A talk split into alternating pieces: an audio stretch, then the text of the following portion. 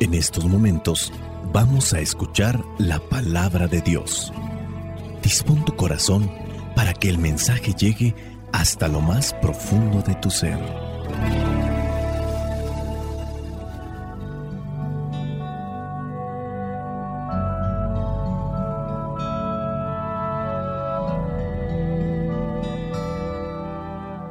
El Evangelio que la iglesia nos presenta para el día de hoy corresponde a Lucas capítulo 9 versículos del 46 al 50. Dice así, Por entonces los discípulos comenzaron a discutir quién de ellos sería el más importante. Jesús, al darse cuenta de lo que estaban pensando, tomó a un niño, lo puso junto a él y les dijo, el que recibe a este niño en mi nombre, me recibe a mí. Y el que me recibe a mí, recibe también al que me envió. Por eso, el más insignificante entre todos ustedes, ese es el más importante. Juan le dijo, Maestro, hemos visto a uno que expulsaba demonios en tu nombre, y tratamos de impedírselo porque no es de los nuestros. Jesús le contestó, no se lo prohíban, porque el que no está contra nosotros está a nuestro favor. Palabra de Dios, te alabamos Señor. Escuchar tu palabra es inicio de fe ti, Señor. Meditar tu palabra es captar tu mensaje de amor. Proclamar tu palabra, Señor, es estar embebido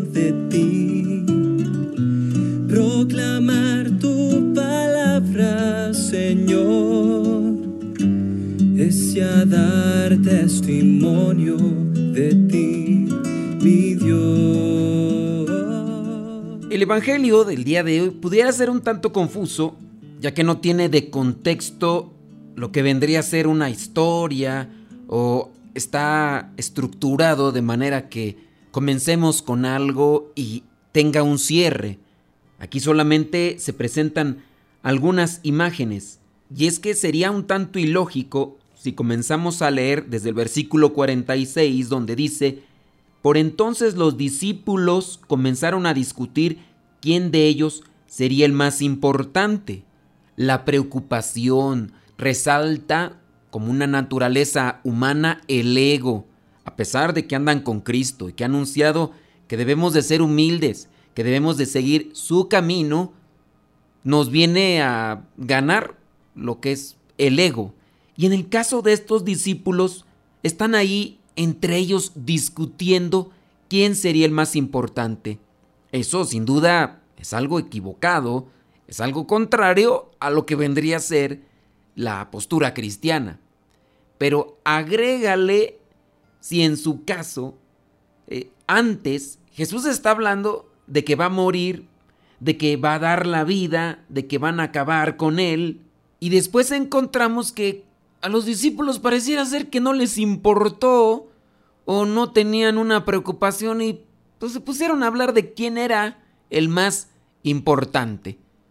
Quizá nosotros no hemos discutido de quién es el más importante, porque a veces no lo queremos ser tan evidente, pero muchas de las veces Queremos opacar a los demás, diciéndoles que nosotros hacemos mejor las cosas, nosotros estamos por encima de ellos.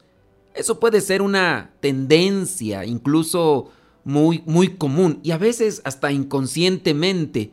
Yo hice esto, oh, yo he hecho más cosas. Oye, ¿qué tal me quedó? No, pues a lo mejor a mí me hubiera quedado mejor y a veces viene uno a tener ese tipo de comparaciones con los demás, queriendo distinguir quién es el mejor, quién es el más importante. Hay que poner atención en ese tipo de expresiones, porque incluso hasta el callar, cuando podemos felicitar a alguien por haber logrado algo que a lo mejor a nosotros no nos había quedado de igual manera, también eso vendría a ser una forma de presentar que no voy a reconocer que él lo hizo mejor. Yo, yo lo hago mejor. No lo voy a felicitar, híjole. Pero para la próxima yo lo, me voy a esforzar por hacerlo todavía mejor que él. Y no lo voy a felicitar. ¿Te has dado cuenta que muchas de las veces realizamos estas cosas de esa manera, ¿sí? sin darnos cuenta? Ya sea en el trabajo, ya sea en la escuela, ya sea en el hogar, incluso hasta en los grupos de iglesia. Se tienen ese tipo de rivalidades. Están los coros parroquiales y a ver quién canta mejor. Está el grupo de liturgia, está el grupo de catequesis y a ver quién lo hizo mejor, ¿no? A ver quién sobresalió más. Están esos conflictos de querer sobresalir, de querer opacar a los demás. Esta es una constante presentada en la palabra de Dios, porque sin duda el egoísmo nos lleva al orgullo y el orgullo pasamos a la soberbia. Y nos damos cuenta que con el egoísmo, el orgullo y la soberbia empezamos a caminar del lado del maligno, del lado de aquel que se alejó primero de Dios, aquel que fue expulsado del cielo después de ser el ángel más bello de todos y después por envidia buscará arremeter contra nosotros para quitarnos la paz, quitarnos la felicidad, quitarnos la realización que nosotros alcanzamos cuando cumplimos con la voluntad de Dios. Pero si comenzamos a hacerle caso a nuestro ego, nos inflamos tanto que al final quedamos vacíos. Jesús, al darse cuenta de lo que estaban pensando, lo que estaban discutiendo, tiene que buscar una forma de decirles las cosas para que ellos las capten sin que se sientan ofendidos. Eso también creo que es una reflexión de qué manera nosotros les decimos a los demás, a los que nos corresponde, que están mal, que su postura es equivocada, que su postura no es la correcta. ¿De qué manera se los decimos? Somos así a rajatabla, somos de los que hablamos directamente, hiriendo la susceptibilidad de los demás y a veces somos expertos en herir y lastimar a los demás diciéndole verdades, pero no buscamos la manera. También aprendamos de Jesús cómo les dice las cosas a los apóstoles de manera que lo puedan entender de una forma todavía más profunda. Por eso él toma eh, al niño, dice, lo puso junto a él y les dijo, el que recibe a este niño en mi nombre me recibe a mí y el que me recibe a mí recibe también al que me envió. Por eso, el más insignificante entre ustedes es el más importante, el más humilde, el más sencillo, es el más importante, el más servicial, dirá también en otro de los pasajes. No es creerte, no es buscar ser el más importante, sino el buscar ser el más humilde. Eso es lo que importa ante la presencia de Dios. De esta manera, la enseñanza es busquemos opacar nuestro ego, el ego que siempre nos querrá llevar lejos de Dios, el ego que nos va a hacer quizá deslumbrantes ante los demás, pero al final de cuentas esa luz no dura mucho y el vacío que queda después de haber deslumbrado a los demás será un vacío inextinguible. Presentamos otra cuestionante. ¿Te has preocupado en ser importante o eres importante en la vida de los demás? Ser o hacer, eso es lo que hace la distinción cuando realizamos las cosas. Pretendo ser, pero es más importante hacer. Recuerda la columna vertebral del cristianismo. Si no cumplimos estos tres pasos, no vamos a poder llegar a ser realmente seguidores de Cristo. Podemos ser de título, es decir, yo digo que soy, pero al final de cuentas nada me respalda. La columna vertebral del cristianismo es el que quiera ser discípulo mío, que se niegue a sí mismo, en tres palabras, no seas egoísta, El que quiera ser digno de mí, que se niegue a sí mismo, que cargue con su cruz y me siga. Esa es la columna vertebral. Entendiendo que para ser entonces verdaderos discípulos, necesitamos hacer crecer la humildad para que la columna vertebral del cristianismo, dentro de nuestra espiritualidad, realmente adquiera fuerza. Después está el pasaje del versículo 49 al 50. Ahí cuando Juan le dice, Maestro, hemos visto a uno que expulsaba demonios en tu nombre. Este es un exorcista, pero no busca expulsar los demonios por su cuenta, sino en nombre de Jesús. Por una parte, es externo al grupo, pero por la otra, está dentro porque ha entendido el origen eh, cristológico de la fuerza divina que lo asiste. Es decir, Jesús, porque dice en tu nombre, Juan así se lo da a conocer a Jesús. La enseñanza de Jesús es evidente. Un grupo cristiano, eso es lo que podemos interpretar a la luz de la palabra, un grupo cristiano no debe poner obstáculos a la acción misionera de otros grupos. No existen cristianos más grandes que otros, sino que, en este caso, se es grande por el hecho de ser cada vez más cristiano. Además, la actividad misionera debe estar al servicio de Dios y no para aumentar la propia eh, notoriedad. O sea, que nosotros queramos solamente sobresalir.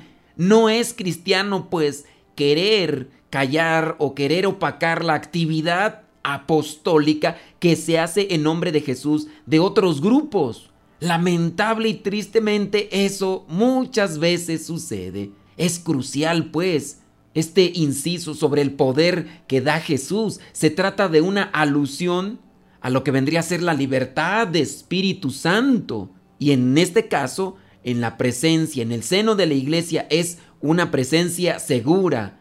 Necesitamos discernimiento y sabiduría para no crear un monopolio en torno a Jesús. Hay que buscar las bases, hay que buscar el origen, hay que buscar la inspiración del Espíritu Santo a través de los siglos. No es una cuestión inmediata, no es una cuestión meramente espontánea que me puede brincar a mí y decir, oye, pues yo puedo decir esto, yo puedo decir aquello. El demonio buscará nuestro talón de Aquiles para podernos hacer confundir y después caer, creyéndonos que ante este pasaje entonces Jesús da libertad y que cualquier persona podría hacer las cosas sin necesidad de estar unido o ligado a una estructura, a una base. Y obviamente esto puede ser peligroso y se puede interpretar de manera muy, pero muy desviada. Lamentable o tristemente en ocasiones dentro de la misma iglesia se ve ese conflicto.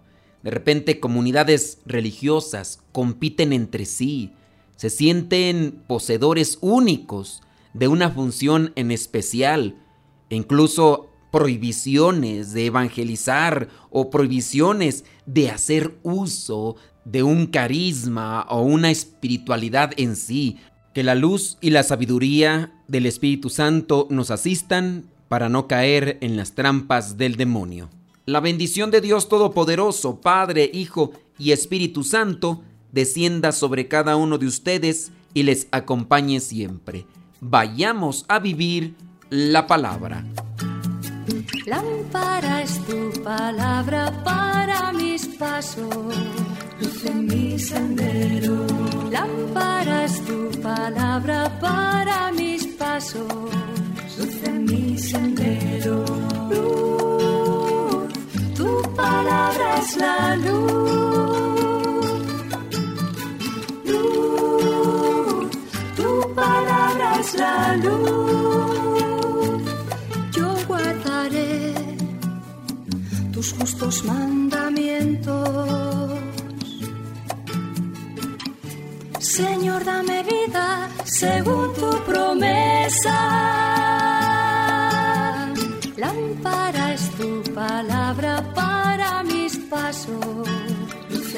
Sendero. Lámpara es tu palabra